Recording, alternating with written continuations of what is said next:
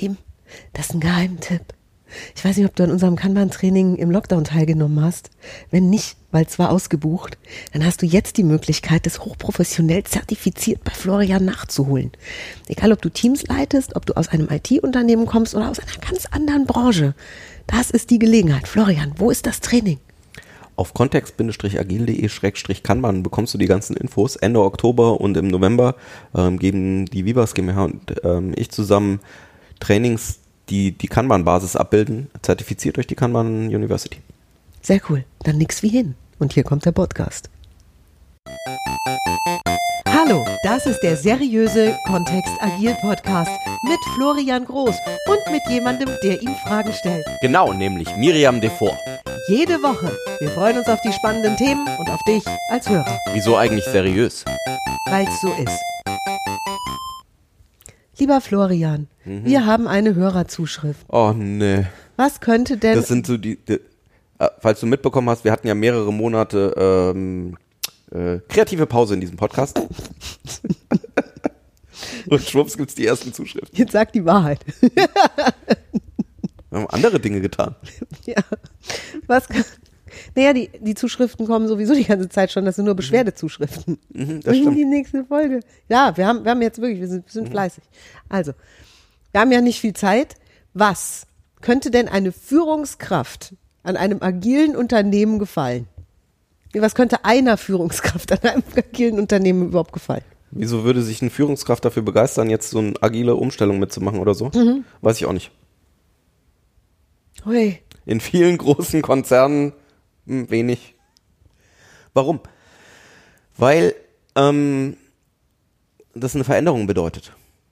Also da, wo ähm, viele Führungskräfte, gerade in großen Konzernen, haben ja ein bestimmt Menschen, ganz allgemein, haben ja ein bestimmtes, haben ja bestimmte Motivatoren, aus, aus welchen Gründen heraus sie was tun. Und in vielen traditionellen Unternehmen in Deutschland ähm, ist Status und Hierarchie eben sehr wichtig für viele Menschen, die eine Führungskarriere angestrebt haben. Also was zu leiten, sowas zu sein wie der Held, der Retter in der Not, der, der alles besser kann. Oder ähm, tatsächlich, da fällt es mir sogar schwer zu sagen, die, die alles besser kann. Ah, und ich, ich erinnere mich an zwei Beispiele, wo ich äh, das tatsächlich auch schon mit Damen in, in Teams hatte, ähm, wo die, die Feuerwehrfrau in der Not waren oder die Fallschirmspringerin in der Not war. Ähm, wenn, eine, wenn Führungskräfte im Unternehmen, wenn das bisher das Selektionskriterium war, um Führungskräfte herauszufinden, dann wird eine agile Transformation, dann wird diese Führungskraft sich tatsächlich auch sehr stark verändern dürfen, um begeistert in Agilität zu leben. Wie, wie, wie soll das denn dann eine Zukunft haben, wenn sich die Führungskräfte gar nicht mehr wohlfühlen? So. Das ist, also wenn wir mal, wenn wir von dieser Basis mal ausgehen würden, dass wir sagen, die, die, die werden ja manchmal als die Lähmschicht bezeichnet in Deutschland. Ein Abfällig. sehr cooles Wort, finde Mhm. ich. So, diese Lähmschicht, die in der Mitte drin sitzt in vielen Organisationen, das Top-Management, die, ähm, der Vorstand möchte irgendwie schneller an den Markt kommen, wendiger sein, risikobereiter sein, mehr ausprobieren, näher am Kunden sein. Die Mitarbeiter wollen, auch, wollen das auch. Und dann gibt's eben diese Lähmschicht in der Mitte, die sich nicht bewegen wollen und die alles bremsen. Wenn wir mal anerkennen würden, dass das vielleicht Teil der Firmenkultur ist, die wir über viele Jahre auch sehr gelobt haben, oder ähm, dass, ähm, wenn, selbst wenn das nicht aus Status heraus passiert, sondern wenn ihr einfach als eine Führungskraft auch viel Erfahrung habt, wie könnt ihr überhaupt Pro Projekte und Themen in einem Unternehmen durchschieben? was ja viel damit zu tun hat. Vielleicht, ich habe äh, jetzt in Trainings wieder Leute gehabt, die 20, 30 oder 35 Jahre, ähm, war diese Woche mal der Rekord, in einem Unternehmen drin sind. Das heißt, die kennen Hinz und Kunz in dem Unternehmen. Wirklich. Die haben, die wissen wirklich, auf welchem Faden kann ich welches Thema möglichst schnell durchbringen in dem Unternehmen. So. Ähm, wenn ich da mit so einer agilen Transformation komme und sage, jetzt gibt's irgendwie hier Product Owner und Scrum Master und wir fangen jetzt an, wir machen jetzt alles besser, das, was ihr bisher gemacht habt, ist alles schlecht und ähm, ändert euch mal. Ähm, wir wissen es viel besser, wie es geht. Ja, kein Wunder, dass die erstmal nicht so begeistert sind. Also es ist, es ist zum einen ist es das, wie kann ich es meinen Führungskräften verkaufen und zum anderen vielleicht mal drauf zu hören, dass das, was die bisher gemacht haben, auch eine gute Idee ist.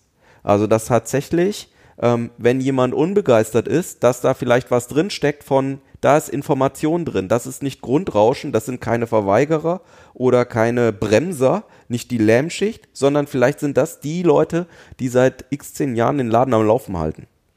Wie auch immer der Laden lief bisher. Und es kann ja sein, dass auch die den Wunsch haben, dass sich was verändert und dass wir kollaborativer, gemeinsamer zusammenarbeiten, dass wir mehr kooperieren, ähm, Austausch haben über viele verschiedene Ebenen. Nur es geht in dem Konstrukt, das aktuell in der Organisation drin ist, vielleicht sehr, sehr schwer nur. Und dann auf die zu hören, ist, glaube ich, eine gute Idee. Wow, es ist ein Angebot, ein agiles? Das, das ist das Angebot, was in der Agilität drin steckt. So, und, und jetzt eben meine, mein Lieblingsframework an der Stelle oder die, die Lieblingsmethode, das System, um das einzuführen. In Kanban gibt es tatsächlich das Prinzip im Change Management drin, also in der Veränderung drin. Einfach die Rollen und die Funktionen, die in der Organisation drin sind, erstmal zu respektieren und zu akzeptieren. Und zu verstehen, dass das System, so wie es gebaut wurde und wie es bisher gelebt wurde, ein gutes System ist möglicherweise haben wir ein tolles Ziel, auf das wir zusteuern wollen. Wir wollen enger am Kunden arbeiten, wir wollen Liegezeiten äh, verkürzen, wir möchten Projekte schneller rausbringen, wir möchten es einfach alles schneller an den Markt bringen. Nur, vielleicht geht das noch nicht in der Art und Weise, wie wir das gerne hätten, sondern wir brauchen einfach Zwischenschritte, um da schrittweise hinzukommen, um tatsächlich auch einen realistischen Fahrplan zu haben. Und das ist was, was Führungskräfte tatsächlich auch begeistert. Den, ein, ähm, den klar zu machen, es gibt eine Zukunft in einer Organisation drin.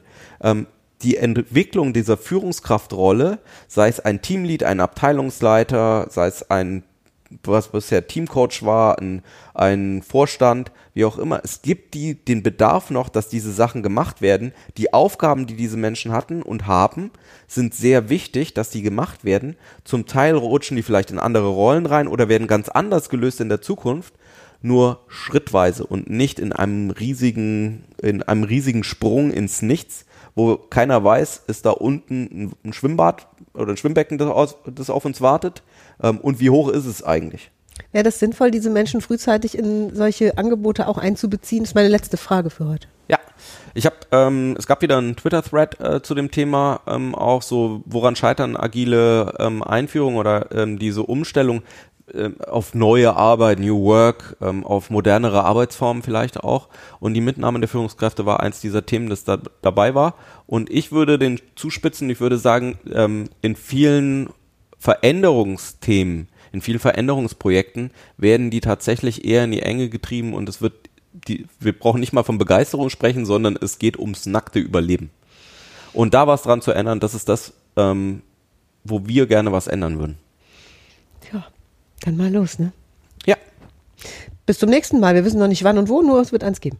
Bis nächste Woche oder so. Tja. Danke fürs Zuhören. Wenn du Fragen hast, schreib sie gerne an info at kontext-agil.de. Bis nächste Woche. Miriam und der Florian.